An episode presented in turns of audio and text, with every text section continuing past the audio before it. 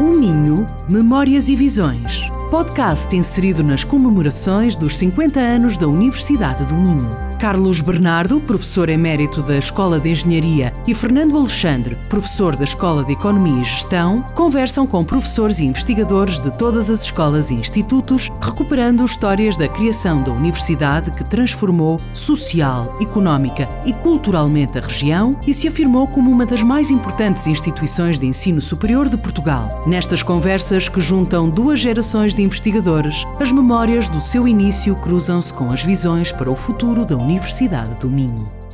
Vamos então dar início a mais um podcast da série O Minho Memórias e Visões, integrado na celebração dos 50 anos da Universidade do Minho, hoje dedicado ao Instituto de Educação da Universidade do Minho, com a presença de Graça Carvalho e José Alberto Lancastre. Muito bem-vindos. Eu vou começar por perguntar à Graça como é que chegou à Universidade do Minho, quando é que chegou, de onde veio e se encontrou aquilo que esperava e se o percurso que tem feito cá dentro está de acordo com as expectativas que tinha quando cá chegou.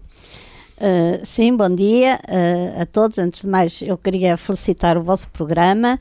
Tenho uh, ouvido já os, os podcasts anteriores e, e, acho que foi uma ideia sublime, pelo que queria mesmo aqui felicitar e o que me faz também agradecer a oportunidade de também poder colaborar nesta Uh, informação sobre as memórias uh, do passado, que nós temos algumas ideias eh, das outras escolas, ideias soltas, que quando alguém fala uh, dessa escola sobre determinados assuntos, aí encaixamos as coisas de uma maneira melhor. Portanto, para mim, uh, tem sido mesmo muito interessante. Seja, há, a... há, muitas dimensões que são comuns a, todos, a todas as escolas, não é? depois há outras que são específicas. É? Exatamente, mas depois ligam-se as pontas. O contexto é muito importante. Exatamente, e isso eu tenho achado muito interessante. Contra as visões, é claro que depende das visões de cada um, do contexto atual, que também tem a ver com o desenvolvimento anterior.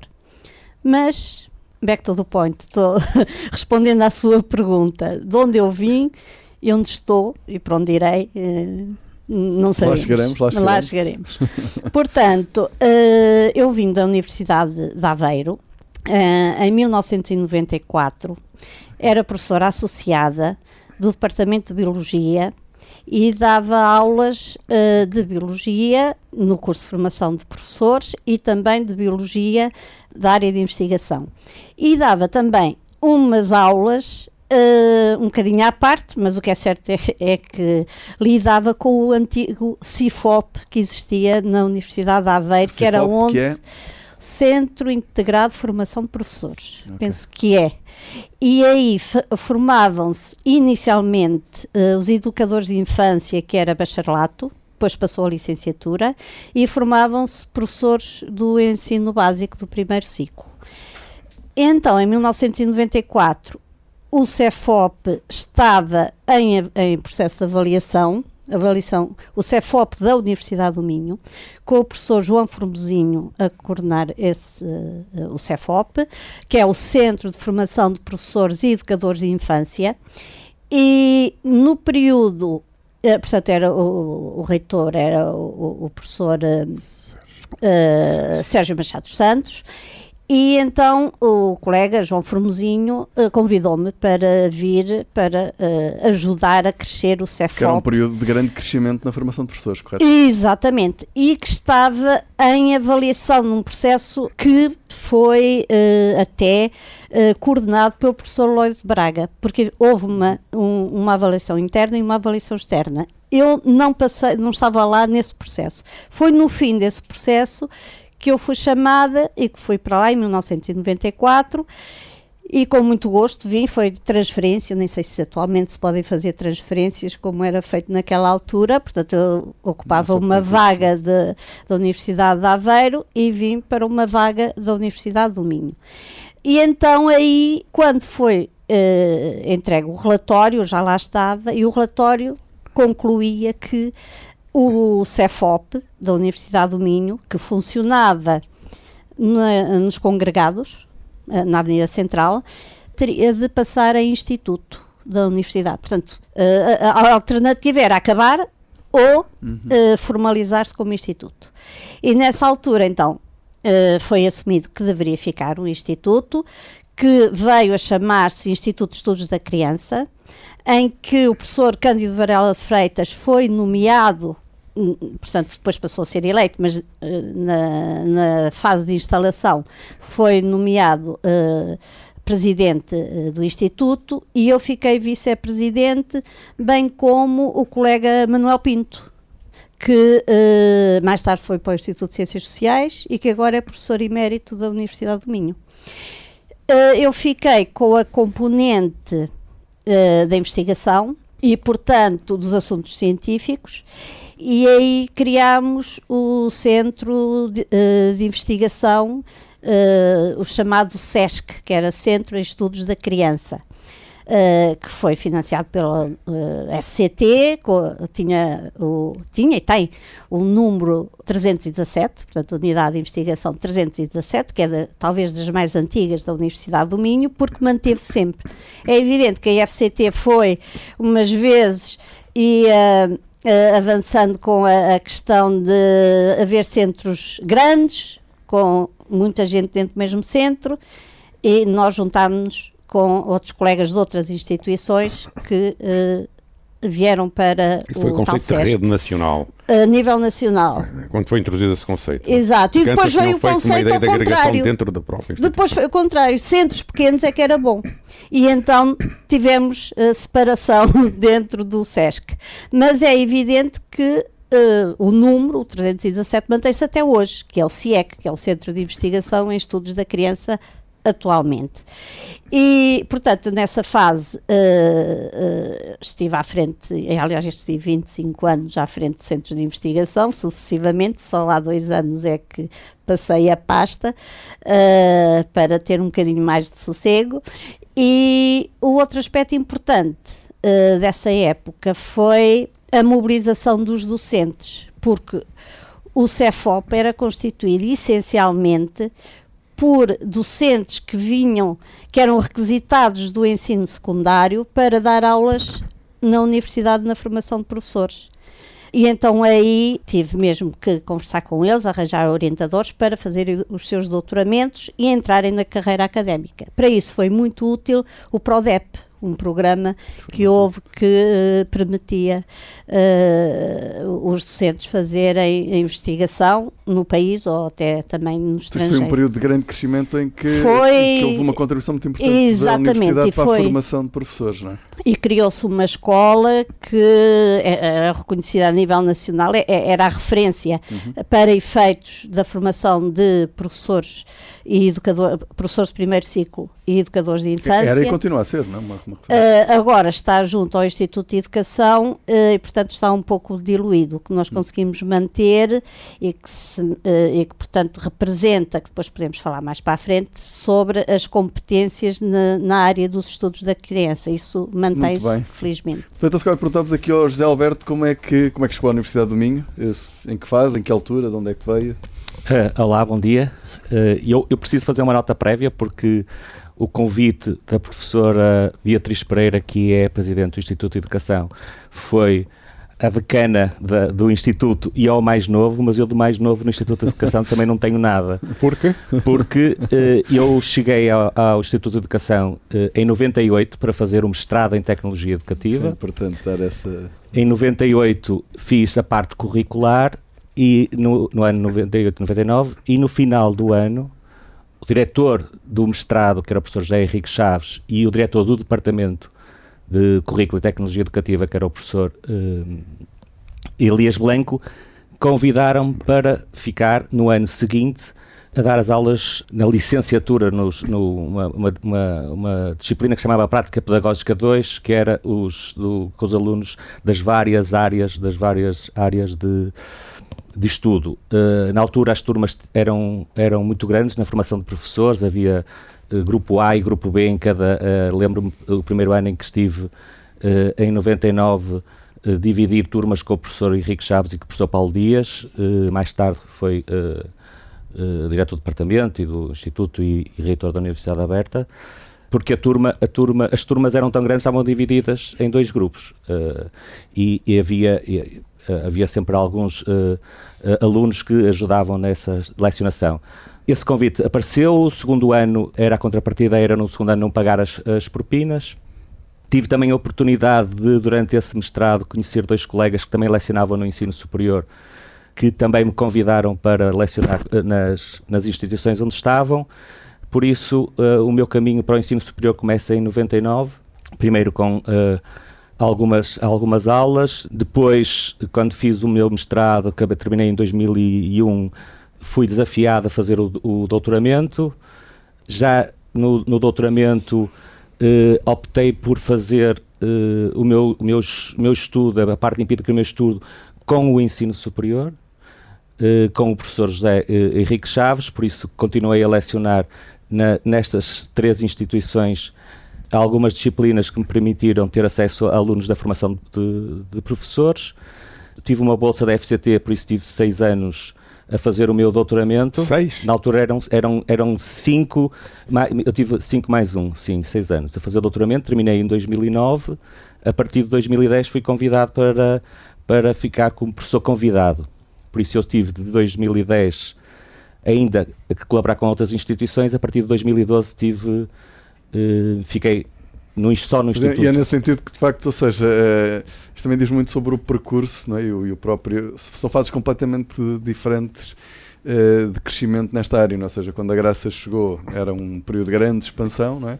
E o, e o Gilberto já chega numa fase diferente, não é? Ou seja, em que Uh, já começamos a apanhar com a redução, ou seja, há uma redução muito significativa da, da, taxa de natalidade e isso depois tem repercussão, obviamente, no número de alunos. É, mas havia, havia, e... havia, havia muitas turmas, eu lembro que havia, havia, eh, dois grupos em cada uma das turmas, lembro de lecionar no ensino português, no ensino português-inglês, no ensino da matemática, que havia sempre duas turmas, quer dizer que os professores que eram de carreira precisavam sempre de, de uh, algum apoio para dar, lecionar algumas disciplinas.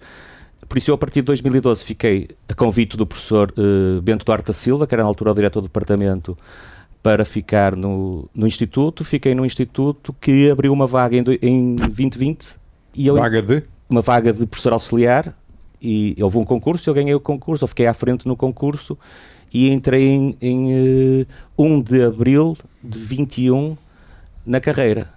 1 de Abril não, não, é, não é mentira, era verdade. E, e ao fim de 10 anos no Instituto uh, entrei na carreira. Uma história de 23 ou 24 anos para chegar. Foi é uma luta mas, difícil. Mas eu vejo, eu vejo uh, uh, vi sempre, e isso foi, acho que eu via sempre isso por noutro prisma, que foi apesar de eu ser professor convidado, fui recebido no departamento e no instituto como se fosse da casa tenho perto de 100 alunos orientados, estive, estive envolvido no Instituto de Educação em mais de 10 projetos, Uh, estive alunos de doutoramento, já tive quatro alunos que Mas defenderam. isso só significa que foi bem recebido. Muito bem recebido. Não significa que tivesse estabilidade de carreira. Ah, não, não tive. Estabilidade não tive nenhuma. Em termos de ser uh, recebido, foi muito bem recebido. Além disso, eu conhecia a professora Graça, que me abriu as portas do, do centro de investigação na altura em que eu era convidado e não era fácil. Uh, o CIED, na altura, estava em processo de uh, avaliação, porque não tinha tido uh, a avaliação.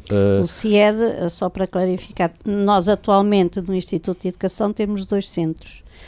O que é o, o CIEC, que é o Centro de Investigação em Estudos da Criança, que é a continuação do SESC, que era Centro de Estudos da Criança, e atualmente temos o outro centro, que é o CIED, que é o Centro de Investigação em Educação, que teve origem do antigo Instituto de Educação e Psicologia, Sim, exato, que comecei. tinham esse okay. tinha um centro que era também conjunto com a psicologia, Sim. o centro separou-se e ficou o CIED e o e da psicologia? CIPS, CIPS, acho que é assim que se chama, o Centro de Psicologia.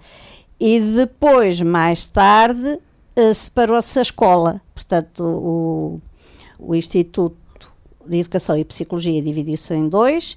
Ficou a Psicologia, o Instituto de Educação, a parte da Educação, juntou-se ao Instituto de Estudos da Criança e pronto, e Havia. quando entrou o, Quando eu quando o Lencastre é. já foi No na- CIER estava em avaliação, por isso não podiam receber, eh, estava em re- reavaliação, não podiam Reavali- receber eh, investigadores e a é, o professora nosso Graça já estava, já era muito bom. bom, e, e abriu as portas e depois o que aconteceu foi que os colegas que estavam todos no CIED disseram não, não podes estar no CIEC quando eh, toda a tecnologia educativa está no, no CIED e, e- e eu passei a ser o investigador do CIED e, eh, Com muita pronto. pena nossa. E eu agradeço imenso a, a- também Ah, a- nada. a, a- a professora Graça de me ter aberto esta porta também, sendo eu um, um professor convidado como muitos que entravam e saíam e eu fui ficando, fui ficando, fui ficando ao longo dos Também que anos. deve querer dizer alguma coisa.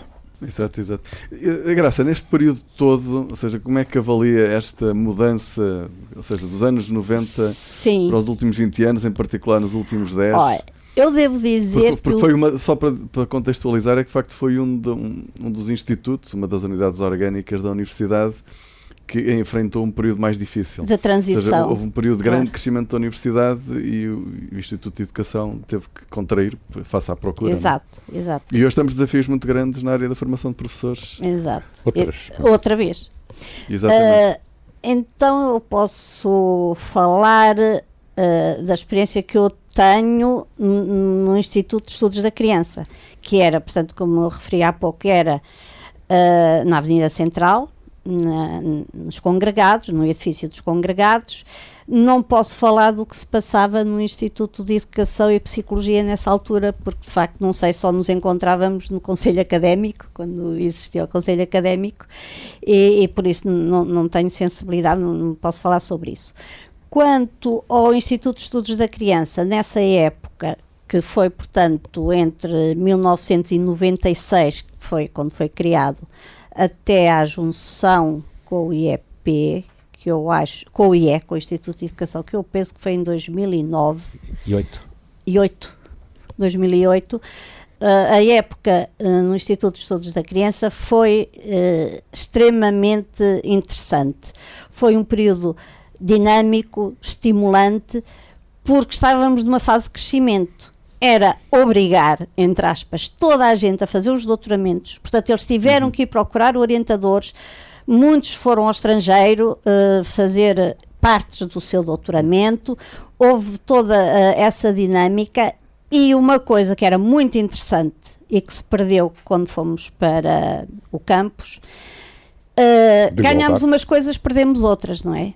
E o que perdemos foi o tipo de relação que nós tínhamos nos congregados. Era um edifício comum, tinha uma parte antiga, os claustros, não é? Depois tinha uma parte nova. E tínhamos todos o- o- os gabinetes, as salas de aula, os laboratórios, era nos mesmos corredores. Posso fazer uma pergunta? Tínhamos o bar, sim, É que esse edifício foi por um arquiteto, talvez um dos melhores arquitetos que trabalhou na Universidade do Minho, chamado Carlos Loureiro. Sim, mas nova. também ajudou- na recuperação da antiga. da antiga. O que é que acha da, da funcionalidade do edifício? Ah, funcionava muito bem. Tínhamos também a parte eh, desportiva, Sim, o- lá um- embaixo, um, sim, um também e um, campo de jogos exterior. Exatamente. Eu diria que talvez onde a coisa podia ter sido mais bem organizada é no que diz respeito à insonorização da parte da música, porque nós tínhamos a componente da- das artes, incluindo a música, e aí a insonorização não era não era como é este estúdio, não é? Mas de qualquer maneira funcionava bem e tudo funcionou bem. E então havia uma grande interação entre informal, que é muito importante eh, na construção do conhecimento e dos saberes, a componente informal é também muito importante, e nós encontramos com os alunos de licenciatura, os alunos de eh, mestrado, os alunos de doutoramento, os alunos eh, do ensino diurno e do noturno, e encontrarmos e tomávamos café juntos e almoçávamos juntos no bar, portanto havia ali um convívio E hoje isso não acontece? e isso hoje não acontece. Esta dimensão da arquitetura sabemos. já foi referida aqui em muitos de, de- destas, Esse destas aspecto, conversas. aquilo cria- criou um, um ecossistema Uhum. muito produtivo para todos os lados. E, e para- em todos os sentidos. Pessoas encontravam. Porque as pessoas. E, e criavam-se eh, dinâmicas de ideias de alguém que vinha com uma ideia. E se avançássemos por um curso de mestrado, por exemplo, sobre isto ou aquilo? Porque era onde nós podíamos ir buscar gente, uh, alunos, eram os mestrados académicos. Eu fui, por exemplo, diretora do mestrado da promoção da saúde e do meio ambiente, em que eram docentes, professores em exercício que vinham fazer uh, estudos nessa área connosco. E, portanto, havia uma dinâmica muito positiva, muito construtiva. É evidente, como sempre, há algumas querelas que existem sempre, basta haver duas pessoas para haver, ou basta uma pessoa que às vezes tem, tem problemas consigo próprio, e, e portanto, mas eram problemas muito leves, quer dizer, porque o objetivo comum era andar para a frente e construir uma, uma escola dinâmica. que se impusesse uhum. na Universidade do Minho uhum. e que tivesse referência. E, na verdade, para a componente de ensino, como eu disse há pouco, era o Instituto de Estudos da Criança, era reconhecido, todos sabemos, toda a gente sabe isso. A nível internacional, era mais a componente, não propriamente do ensino, mas dos estudos da criança no, no sentido mais lato ou seja, tudo o que tem a ver com os direitos da criança, que tem a ver, uh, e, posso até referir nomes, porque uh, estas atividades uh, uhum. têm nomes, Muito por bem. exemplo, o direito das crianças, a colega Natália Fernandes, a sociologia da infância, em especial o trabalho infantil e a pobreza infantil, que é o Manuel Sarmento, que já uhum. está agora aposentado. Na parte da psicologia infantil e metodologia de investigação, Patrícia Fontes, que uh, depois foi para Aveiro mais tarde e já está também aposentada. Eu própria na saúde infantil e educação e promoção da saúde. A Beatriz Pereira, que é a atual presidente do Instituto de Educação, na área da educação física, espaço e, e tempo de lazer das crianças o Nelson Lima nas questões uh, de ambiente e desenvolvimento uh, sustentável. Uh, também tive, desenvolvemos a área da família e parentalidade com a colega Ana Tomás, a área das expressões artísticas, a Elisa Lessa e Helena Vieira, depois mais na, na, educação especial, o Luís Miranda Correia, que já se aposentou há bastante tempo. Acontece com a idade. Como? Acontece com a idade. Acontece. É, é, e, e, claro, na área da educação de infância, uh, naturalmente, uh, o professor João Formosinho e a Júlia Formosinho, que foram chaves essenciais para a origem do CEFOP e depois a continuação uh, do Instituto de Estudos da Criança. Portanto, isto são várias áreas. Há, as artes plásticas. Um, ai, agora passou-me o um nome uh, Eduarda Coquet, Uh, que foi também muito dinâmica, que trabalhou também, fez conexões com a Escola de Engenharia, das Artes e, uhum. e, da Arquitetura também.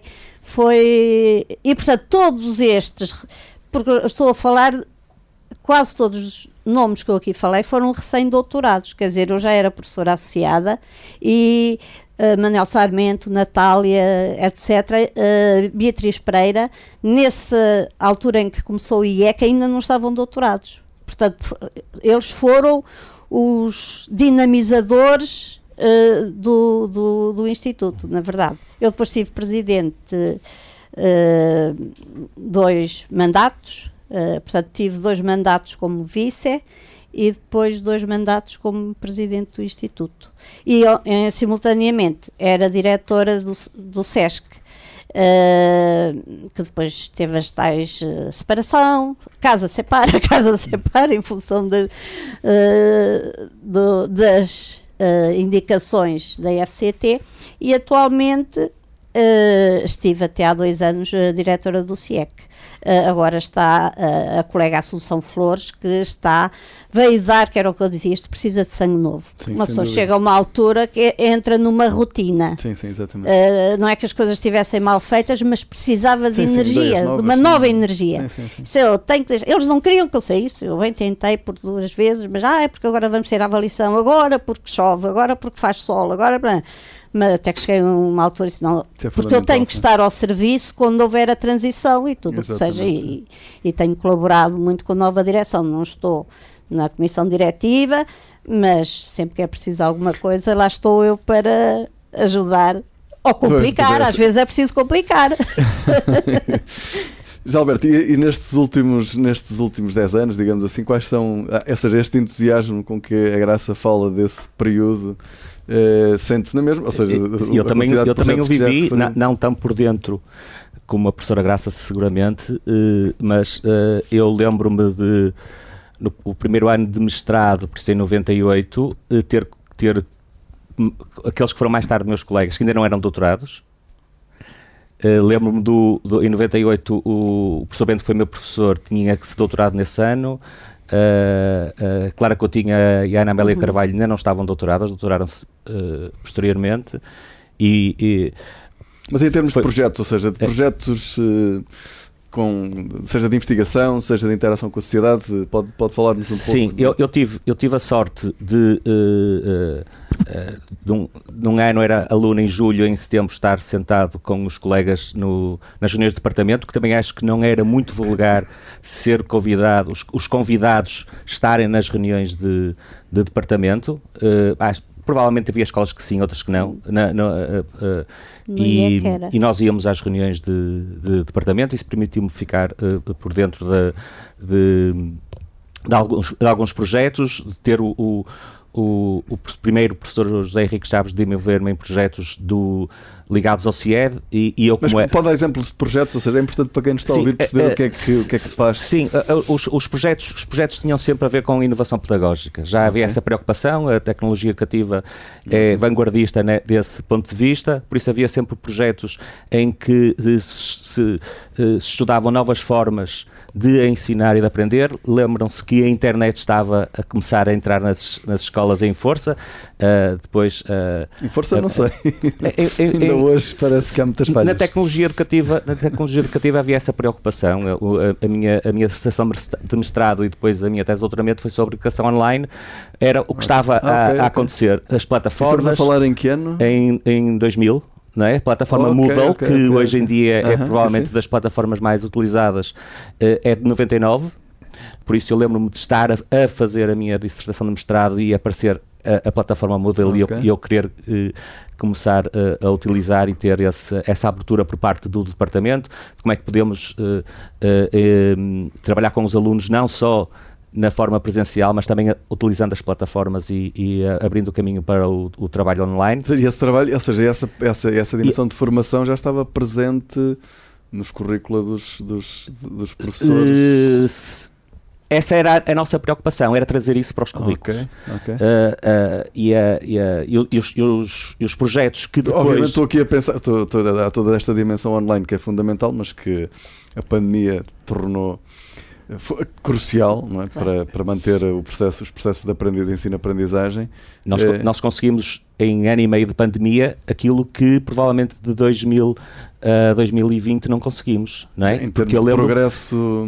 Exato. Lembro, lembro que na formação de professores nós estávamos uh, uh, uh, na tecnologia educativa a trazer essa dimensão do, do online, da utilização das, da utilização das plataformas, da possibilidade de, de poderem ser feitas pesquisas em bases de dados online em todo o mundo, dos alunos desenvolverem recursos para trabalhar com os, seu, com os seus uh, alunos nos seus estágios uh, e desenvolviam connosco recursos multimédia com a utilização da imagem, do, do vídeo, do áudio, uma série de, de, bases de dados que, começam, que começaram a ser possíveis ser pesquisadas e nós trouxemos logo isso para, okay. para a, a, formação de, de professores. E isso logo, no, logo no primeiro ciclo ou depois nos... nos... Com, com, os alunos do primeiro ciclo. Okay. Uh, acho, okay. E acho que era uh, uma das preocupações de, de, de, trazer também, ou de envolver alguns destes alunos, porque eu não fui o único que fui envolvido enquanto aluno a lecionar juntamente com os professores de carreira,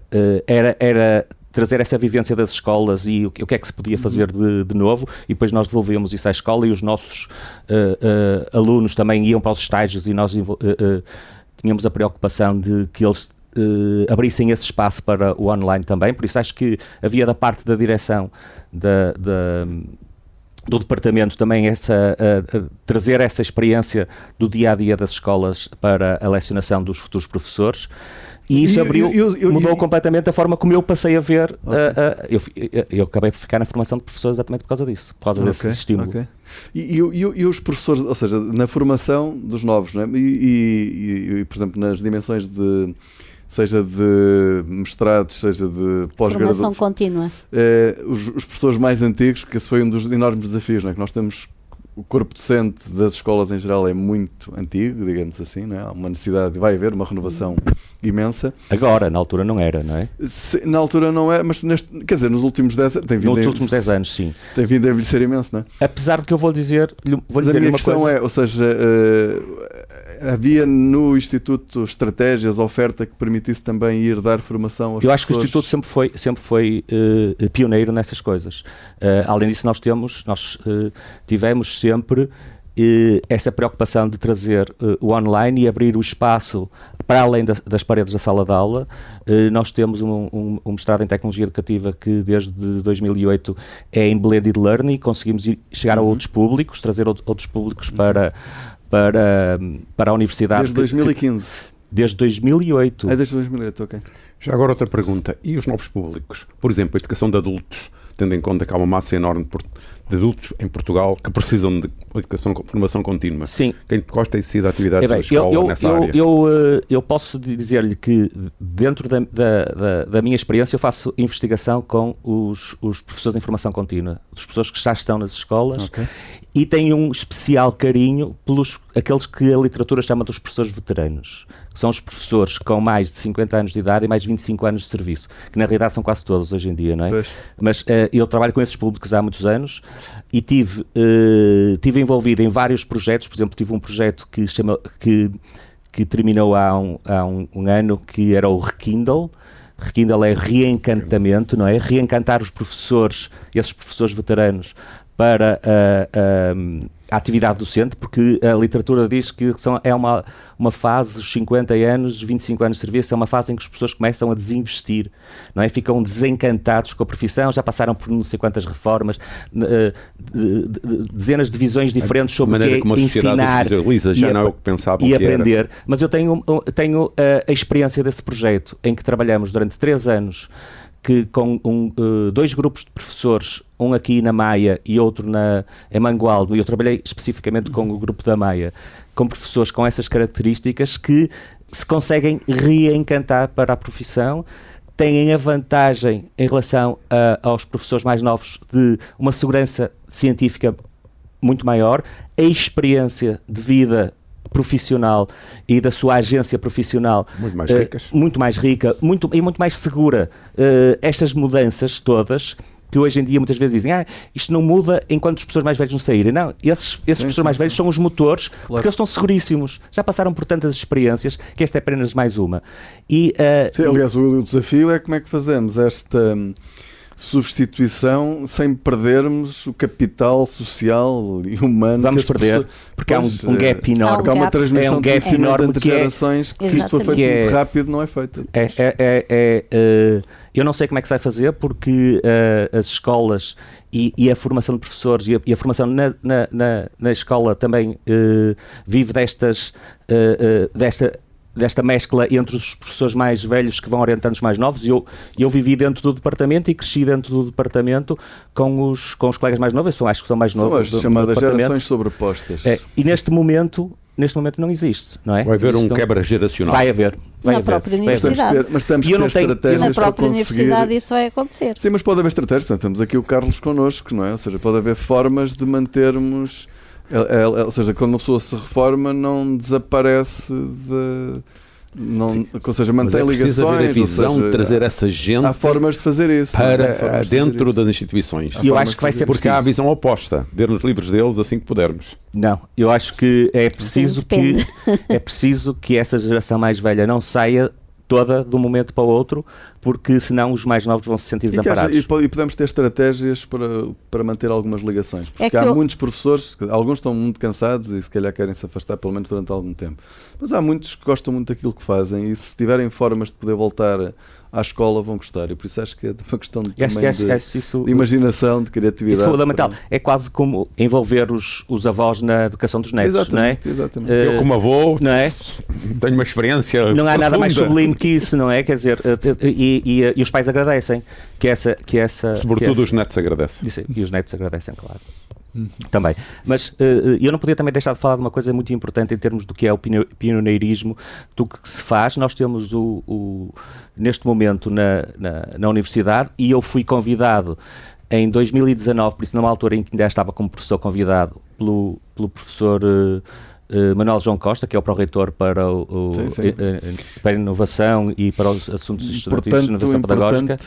Importante professor. É, que fez, que tem, uh, gera um núcleo que é o Centro Ideia o Minho, que tem professores das várias escolas da universidade. Isso permitiu-me, por exemplo, conhecer colegas das outras escolas que têm a mesma visão que eu do que é ensinar e do que é aprender e que trabalhamos em conjunto Uh, é um projeto extraordinário. extraordinário. Reunimos todas as semanas, todas as semanas conversamos uh, e lançamos uma série de, de, iniciativas de formação. Foi muito importante, por exemplo, por exemplo durante o, o Covid, dúvida, o apoio que Está foi a ser dado. agora com a inteligência artificial. E agora sim. com a inteligência artificial, mas Nos... o apoio que foi dado aos pessoas, e, e, eu acho que o que aconteceu no Covid é, é, é, um marco importante sobre o que se fazia e o que se, e o que se faz a seguir, e mesmo aqueles que não acreditavam em que uh, o online estava aí, tiveram que acreditar, não é? Não houve outra hipótese. Se não fosse a tecnologia, nós não teríamos uh, continuado a lecionar, as, uh, provavelmente o mundo teria parado, parado, não é? A economia continua sim, a, sim, sim, a, funcionar, as escolas continuam tudo a funcionar. E isso devemos também a esse,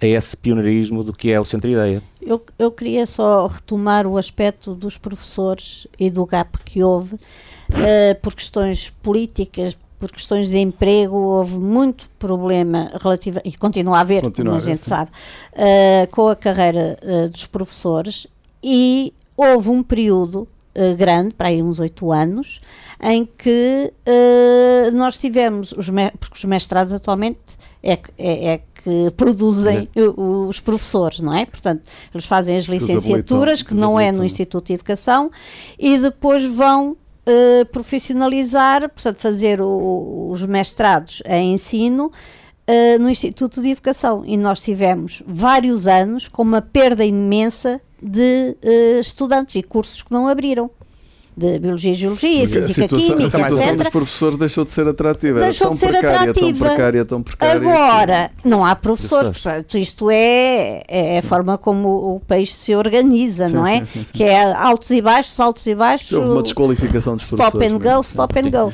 E agora uh, estamos numa situação que prevemos Uh, que venham, embora a situação e provavelmente voltamos, não esteja, mas o que é certo é que vai haver falta de professores. E, já, e a solução, e a solução, sim, e a solução que é, que é as duas soluções que eu vi apontadas são, uh, do meu ponto de vista, uh, uh, más soluções. Uma delas é, é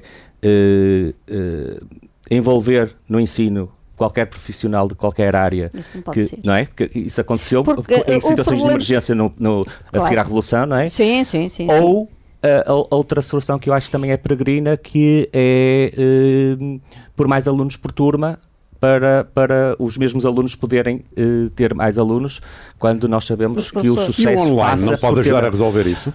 O, o online tem uma dimensão diferente. Uh, o online permite chegar a públicos diferentes e permite que os públicos que existem uh, uh, possam trabalhar de forma diferente, possam, os professores possam ensinar e os alunos possam aprender Sim, de é um forma diferente. Mas a ideia não é que, que no presencial nós podemos ter 30 alunos, mas no online podemos ter 100. Não. Sim, não é, é essa, essa, essa, essa, não há essa, efeito de escala? Esse, esse não, efeito de escala não, não, é, existe, nem, nem, nem, deve existir, do meu ponto de vista, na visão que eu tenho sobre uh, o online. Há nós podemos sobre a dimensão das turmas. Nós podemos em é, termos é, de ensino, é, aprendizagem não funciona. Em termos não, de ensino, miúdos, aprendizagem estamos não a falar de miúdos, Carlos. Aqui é. não são, isso não é ensino superior. Exato. Problema. Portanto, é uma questão pois. também da, da, e, da e. E, e mesmo que os adultos são muito céticos em relação a essa ideia de que uh, no presencial uma, uma turma com 30 alunos é gerível, no online se podem por 100. Não também não é assim. Além disso, é preciso ter, uh, é, ter um, perfil, é, é, um possível, perfil especial para poder fazer é, isso. É possível num contexto em que eu tenho um curso, ofereço, cobro uma propina e quem paga está mesmo interessado em aprender. Agora, se eu estiver a dar aulas aos alunos, quer dizer, quando eu tenho aqueles 150 Sim, numa aula Zoom, sem câmara ligada, Sem câmara. eu não faço ideia se eles estão a assistir ou Claro. não. Ainda por cima depois pedem a gravação, sei lá. Não, Exato. Ou Isso, seja, isso- isso ou seja, se for, obviamente, um curso pago em que a pessoa, eu quero fazer aquilo porque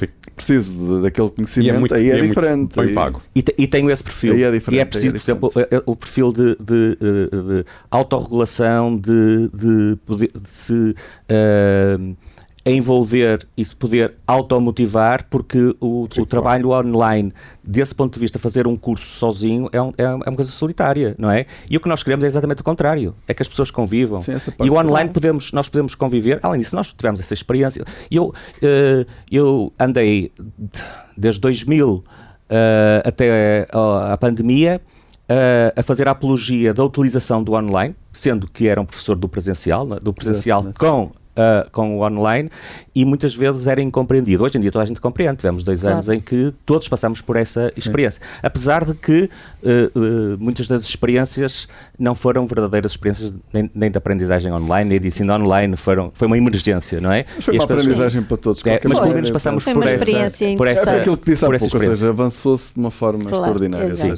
houve, É, E toda a gente sabe do que é que estamos a falar e hoje em percebemos dia. os não é? limites e percebemos as. Agora, o E esse caminho problema. vai ter que ser seguido, mas é seguido no presencial também. Eu- há aqui um ponto que eu não queria deixar de falar antes de terminarmos, estamos a aproximar do fim, Uhum. que é uma parte muito importante da atividade do Instituto de Educação, que é hum, na formação também de professores de outros países, nomeadamente de- de- da CPLP, não é? Eh, em que há Sim, do em- Brasil. em que nós temos tido um papel muito importante, mesmo na definição de currículos e tudo isso, não é? Não sei se podem Isso, falar um pouco disso. O Brasil é Sim. Eu acho que, é- acho que é uma Eu- dimensão eu, muito posso importante. referir que eh, no doutoramento em estudos da criança, que eh, por sinal foi o primeiro doutoramento da Universidade do Minho a ter a parte curricular, que ainda foi aprovado no Conselho Académico em 1900 e troca ao passo, já não me lembro eh, essas datas, mas sei que o primeiro ano que funcionou foi em 2009, 2010. E nós, desde o início, que eh, funcionámos com muitos alunos do Brasil, à distância.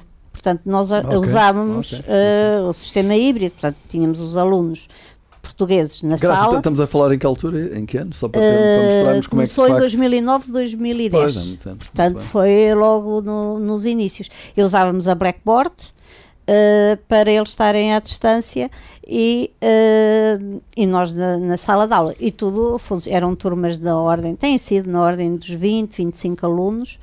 eh, e, e há anos em que são mais do que metade eh, dos alunos eh, são brasileiros. Também temos tido angolanos, moçambicanos e tivemos dois de línguas. Eu acho que um, eu- se não me engano, se não era da Síria, era por lá perto.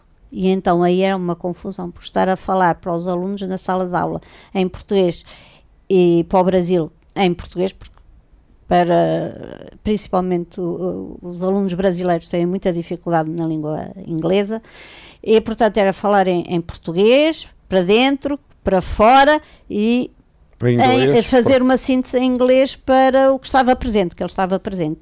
Depois arranjámos uma estratégia que era uma aluna que falava muito bem inglês e ela no WhatsApp, ou não sei como, ia ele explicando ao lado dele no computador e ele ia, ia- ia entendendo o que estava a fazer. Mas ah, foi um ano muito cansativo. Ter, ah, basta um aluno que não seja de língua portuguesa ou espanhola. A espanhola também temos tido e aí não há problema, porque a, a- a certa altura adaptam-se ao, ao português. Nós temos, nos, na- ouvimos nas jornadas doutorais, tivemos esta semana que temos mais de 50% dos alunos são do Brasil, é? É. e depois os outros 50% é que são dos vários países, inclusive Portugal, mas temos uma riqueza enorme. Eu tenho uma aluna argelina, um aluno do Equador, Orientar.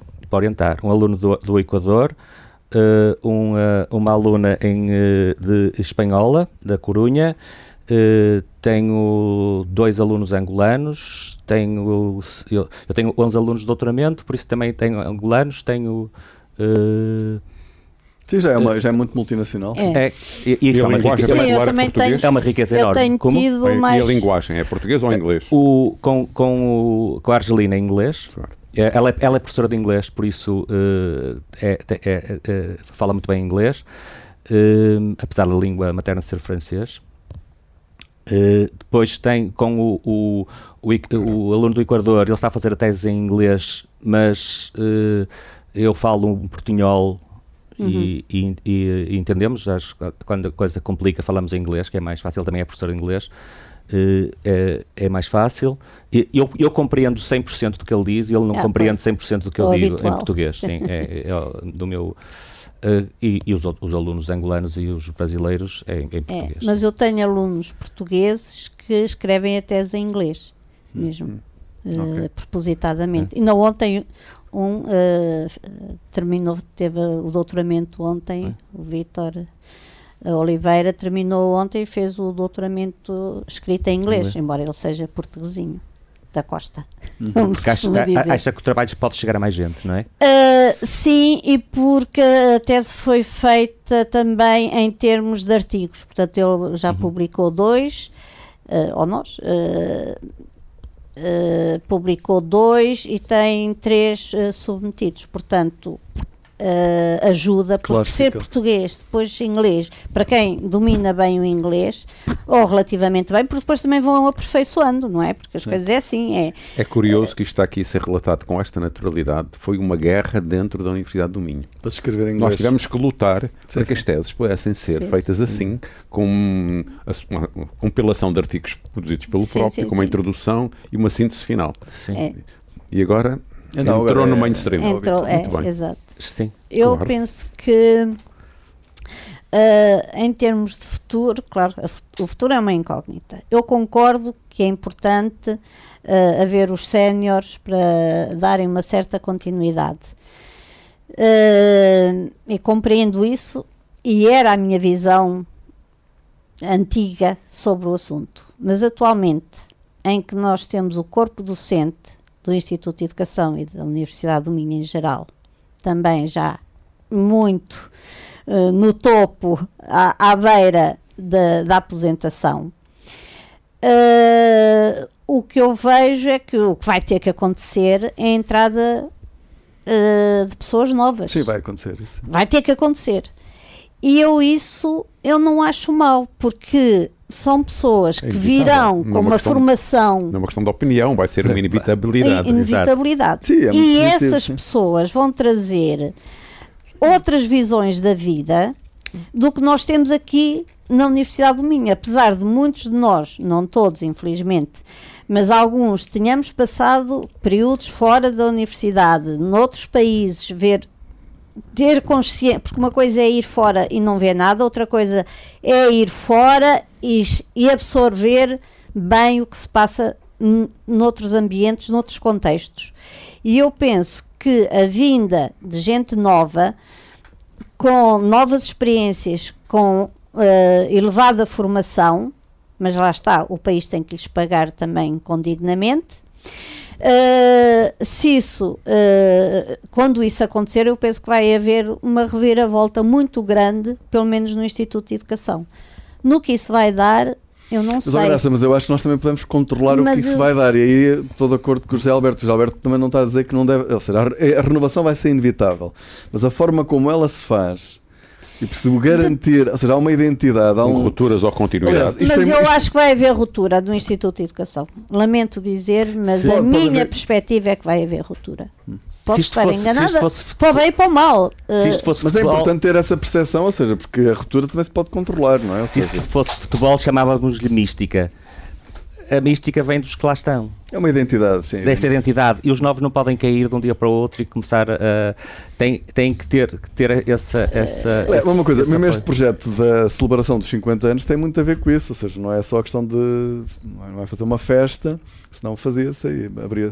Não, e, e, é, é, muito mais do que isso, ou seja, é a universidade é. pensar-se, não é? Ou seja, olhar para o passado, o percurso que foi feito, os desafios que estamos pela frente. E ter uma memória Só, também no sim, formato sim, diferente. A memória, eu é acho que a memória. Só tendo essa memória é que nós conseguimos projetar o futuro pois, também. Mas vindo pessoas. E daí, uh, daí o título, Memória e Visão. e Visão. Mas pessoas que viveram e formaram-se e estiveram alguns anos uh, nos Estados Unidos uh, na Europa, no Brasil, em África, seja onde for, na China, no Japão, vêm com visões que Riquíssimas. não são melhores nem piores, são outras visões. E eu acho que isso pode ser um grande dinamismo. Claro. Eu vejo isso num aspecto Sim, também, positivo. Claro, claro, claro. Que vai, não é pôr o- os velhinhos, porque eu também já podia estar aposentada há dois anos, Parece, estou parece. aqui porque, porque eu gosto do que faço.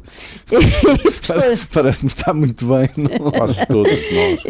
estou, estou, estou com gosto e sinto que também as pessoas aceitam com gosto, por enquanto, Eh, enquanto eu não não avariar, não é? Porque os sistemas às vezes avariam. não, mas eh, eu acredito que vai haver rejuvenes- o rejuvenescimento do corpo docente vai ter um impacto.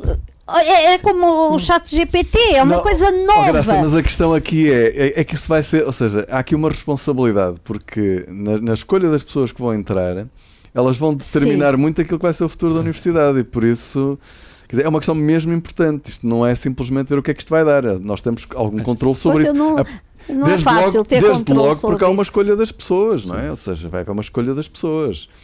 É dizer, concurso. E Claro, é mas concurso- vai haver concurso, vai haver uma escolha de pessoas. O concurso A leva a uma grande, escolha a de grande pessoas. questão vai ser se nós vamos usar esta oportunidade da reforma significativa de muita gente para mudar o paradigma. Se vamos deixar de usar o inbreeding, Oh. os que estão formados aqui dentro para Exato. continuar, ou vamos abrir verdadeiramente a universidade ah, a Não, mais, a nossa a mais universidade é muito aberta, não é? Sim, isto Agora, levava-nos Mas Não, no caso, na discussão do porquê. Já foi mais no tempo em que não tínhamos ainda formação interna. Sim, é verdade, é e à verdade. medida que fomos formando internamente, fomos diminuindo essa externalização. Eu acho que agora temos uma oportunidade de voltar a externalizarmos. E, portanto, Exatamente. abrir a universidade ao mundo e às vivências Sem multiculturais. dúvida, sem dúvida. o que E a nós- Sobretudo fora de Portugal. Nós temos no Instituto, temos tido, então, o mais novo que entrou é o velhinho do Lencastre. Portanto, É nada. Os nossos, os, os nossos ouvintes não estão a ver o José Alberto. Não é. terminarmos Talvez, Miguel, filma bem o. não, mas não é um jovem que entrou com 20 anos. Ou Sim, 30 não, anos, não, mas- não, Não, é? mas ele explicou Quando ele- bem que ele foi Sim, entrando, sim. ele não Sim. entrou, ele Pois, foi mas entrando. isto Sim, mas tem 20 ou Significa- 30 anos pela frente. Quando entrou já não se deu por quiser. isso. Mas significa que o Instituto não tem colocado, não tem sido eh, renovado ao longo dos anos. Mas Juntaram-se os, dois, eh, Mas eh, tem- tem- os tem- dois sim. institutos e aí ficámos anos e anos mas e é- anos sempre as é mesmas que pessoas. possivelmente agora vai haver uma ruptura por oposição a isso, não é? E podemos sempre contrapor que, embora isso possa acontecer e vai acontecer uma mutação é tudo muito- significativa, a, a experiência não tem que se perder. Essa experiência estamos a falar não Sim, tem que sim, se perder. claro, não e, se e há aqui uma força que foi mais ou menos subentendida, não foi explicitada, que é a força do voluntariado. Acho que a minha geração há um potencial enorme para trabalhos de voluntariado, entre os quais essa interação com gerações mais novas se pode incluir. Mas não só, não só. Não, o Carlos está aqui connosco, quer dizer. Está, n- nas, nas, nas comemorações estamos a trabalhar em dois projetos, eu e o Carlos. O que é que isso significa? E é, e é muito positivo.